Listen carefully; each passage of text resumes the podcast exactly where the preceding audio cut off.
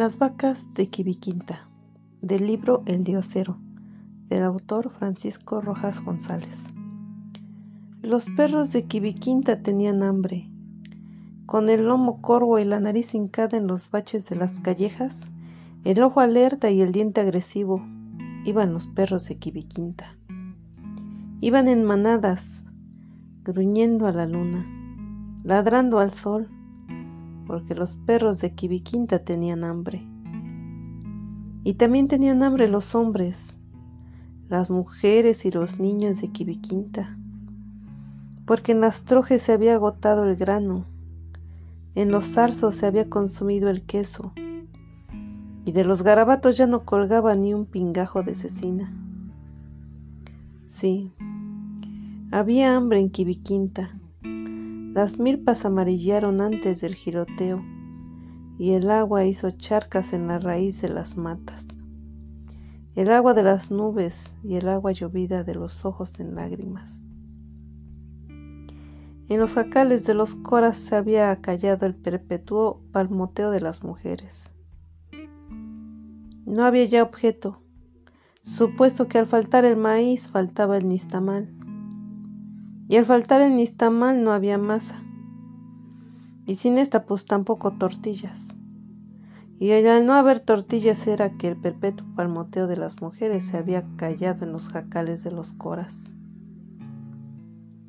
Ahora sobre los comales se cosían negros discos de cebada, negros discos que la gente comía, a sabiendas de que el torzón precursor de la diarrea de los cursos los acechaba. Come, mijo, pero no bebas agua, aconsejaban las madres.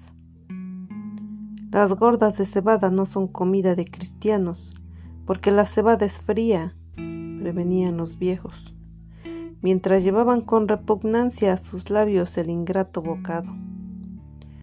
Lo malo es que para el año que entra ni semilla tendremos, dijo Esteban Luna mozo lozano y bien puesto, quien ahora, sentado frente al fogón, miraba a su mujer, Martina, joven también, un poco rolliza, pero sana y frescachona, que sonreía a la caricia filial de una pequeñuela, pendiente de labios y manecitas de un pecho carnudo, abundante y moreno como cantarito de barro.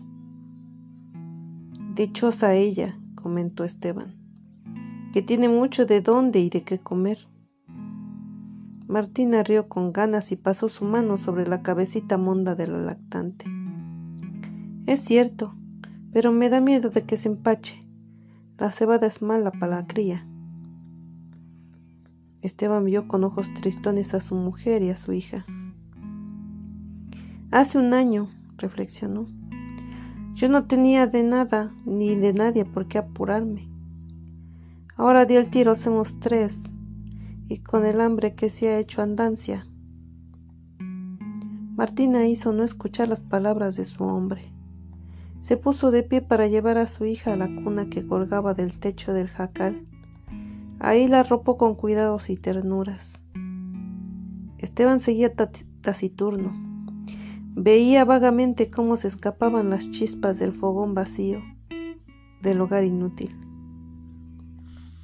Mañana me voy pa' Caponeta en busca de trabajo. No, Esteban, protestó ella. ¿Qué haríamos sin ti, yo y ella? Fuerces comer, Martina. Si mañana me largo a Caponeta o a Tuxpan a trabajar de peón, de mozo, de lo que caiga. Las palabras de Esteban las había escuchado desde las puertas del jacal Evaristo Rocha, amigo de la casa. Ni esa lucha nos queda, hermano, informó el recién llegado. Acaban de regresar del norte Jesús Trejo y Magdaleno Rivera. Vienen más muertos de hambre que nosotros. Dicen que no hay trabajo por ningún lado. Las tierras están anegadas hasta delante de Escuinapa. Arregúlale nomás. Entonces, ¿qué nos queda? preguntó alarmado Esteban Luna. Pues ve tú a saber. Hoy dicen que es que viene maíz de Jalisco. Yo casi no lo creo. ¿Cómo van a hambriar a los de por allá nomás para darnos de tragar a nosotros? Que venga o que no venga maíz, me tiene sin cuidado ahorita. Porque la vamos pasando con la cebada, los mezquites, los nopales y la guamara. Pero pa cuando llegan las secas, ¿qué vamos a comer, pues? Ahí está la cuestión. Pero las cosas no se resuelven largándonos del pueblo. Aquí debemos quedarnos. Y más tú, Esteban Luna, que tienes de quién cuidar. Aquí Evaristo los únicos que la están pasando regular son los que tienen animalitos. Nosotros ya echamos a la olla el gallo. Allí andan las gallinas sólidas y viudas, escarbando la tierra, manteniéndose de pinacates, lombrices y grillos. El huevito de tierra que dejan, pues es pa' Martina. Ella está criando y hay que sustanciarla como dé lugar. Don Remigio el Barbón está vendiendo leche a 20 centavos el cuartillo. Bandidazo. ¿Cuándo se había visto? Hoy más que nunca siento haber vendido la vaquilla. Estas horas ya estaría parida dando leche. ¿Para qué diablos la vendimos, Martina? ¿Cómo pa' qué, Cristiano? ¿A poco ya ni te acuerdas? Pues para habilitarnos te apero por un año. No mercates la coa. No alquilates dos juntas. Y los pioncitos que pagates cuando la ascarda. Pues a hoy es verdad de Dios, me doy de cabezazos por menso. Ya ni llorar es bueno, Esteban.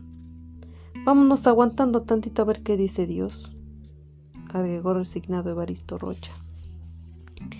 Es jueves, día de plaza en Quibiquinta. Esteban y Martina, limpiecitos de cuerpo y de ropas, van al mercado obedeciendo más a una costumbre que llevados por una necesidad. Impelidos mejor por el hábito que por las perspectivas que pudiera ofrecerles el tianguis miserable, casi solitario en el que se reflejan la penuria y el desastre regional. Algunos puestos de verduras marchitas, lacias, una mesa con vísceras oliscadas cubiertas de moscas, un caso donde hierven dos o tres kilos de carne flaca de cerdo, ante la expectación de los perros que, sobre sus traseros huesudos y roñosos, se relamen en vana espera del bocado que para sí quisieran los niños harapientos, los niños muertos de hambre que juegan de manos, poniendo en peligro la triste integridad de los tendidos de cacahuates y de naranjas amarillas y mustias. Esteban y Martina van al mercado por la calle real de Quibiquinta. Él adelante Lleva bajo el brazo una gallina buliqué, de cresta encendida. Ella carga a la chiquilla. Martina va orgullosa de la gorra de tira bordada y del blanco roponcito que cubre el cuerpo de su hijita. Tropiezan en su camino con Evaristo Rocha. ¿Van de compras? pregunta el amigo por saludo. ¿De compras? No, vale, está muy flaca la caballada. Vamos a ver qué vemos. Yo llevo la puliqué por si la hallo marchante. Si eso ocurre, pues le merco a esta algo de la plaza. Que sea así. Vale, Dios con ustedes. Al pasar por la casa de don Remigio el Barbón, Esteban detiene su paso y mira, sin disimular su envidia, como un peón ordeña una vaca enclenque y melancólica que aparta con su rabo la nube de moscas que la envuelve. Bien hagan los ricos. La familia de don Remigio no pasa ni pasará hambre. Tiene tres vacas. De malas cada una dará sus tres litros. Dos para el gasto y lo que sobre, pues para venderlo. Esta gente sí tendrá modo de sembrar el año que viene, pero uno. Martina mira impávida a su hombre. Luego los dos siguen su camino. Martina descorteza con sus dientes chaparros, anchos y blanquísimos una caña de azúcar. Esteban la mira en silencio, mientras arrulla torpemente entre sus brazos a la niña que llora todo pulmón. La gente va y viene por el tianguis, sin resolverse siquiera a preguntar los precios de la escasa mercancía que los tratantes ofrecen a grito pelado. Está todo tan caro. Esteban de pie aguarda tirada entre la tierra suelta, alia, rigurosamente maniatada la gallinita buliqué. ¿Cuánto por el mole? pregunta un atrevido, mientras hurga con mano experta la pechuga de la besita para cerciorarse de la cuantía y de la calidad de sus carnes. Cuatro pesos, responde Esteban. ¿Cuatro pesos? Pues ni que fuera ternera. Es pa' que ofrezcas, hombre. Doy dos por ella. No, ¿a poco crees que me la robé? Ni pa' ti ni pa' mí, veinte reales.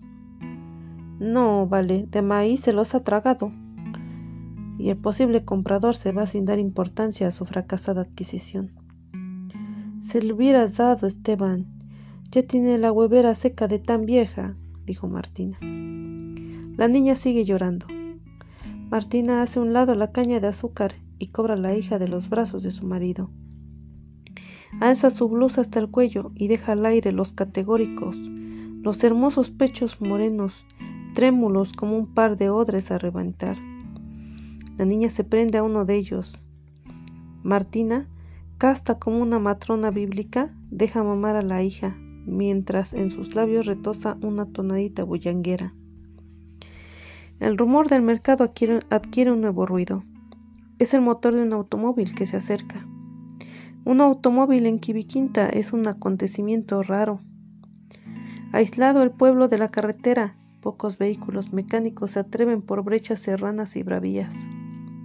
La muchachada sigue entre gritos y chacota al auto que, cuando se detiene en las cercanías de la plaza, causa curiosidad entre la gente.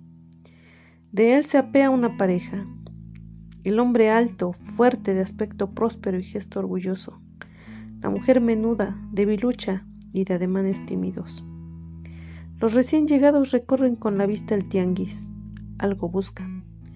Penetran entre la gente, voltean de un lado a otro, inquieren y siguen preocupados su, su búsqueda. Se detienen en seco frente a Esteban y Martina. Esta, al mirar a los forasteros, se echa el rebozo sobre sus pechos. Presa de súbito rubor, sin embargo, la maniobra es tardía. Ya los extraños habían descubierto lo que necesitaban. ¿Has visto? pregunta el hombre a la mujer. Sí, responde ella calurosamente. Esa, yo quiero esa, está magnífica. ¿Qué si está? exclama el hombre entusiasmado. Luego, sin más circunloquios, se dirigen a Martina. Eh, tú, ¿no quieres irte con nosotros? Te llevamos de nodriza a Tepic para que nos críes a nuestro hijito. La india se queda embobada, mirando a la pareja sin contestar. Veinte pesos mensuales, buena comida, buena cama, buen trato. No, responde secamente Esteban. No seas tonto, hombre, se está muriendo de hambre y todavía se hacen del rogar, ladra el forastero. No, vuelve a contestar Esteban. Veinticinco pesos cada mes, ¿qué hubole? No. Bueno, para no hablar mucho, cincuenta pesos.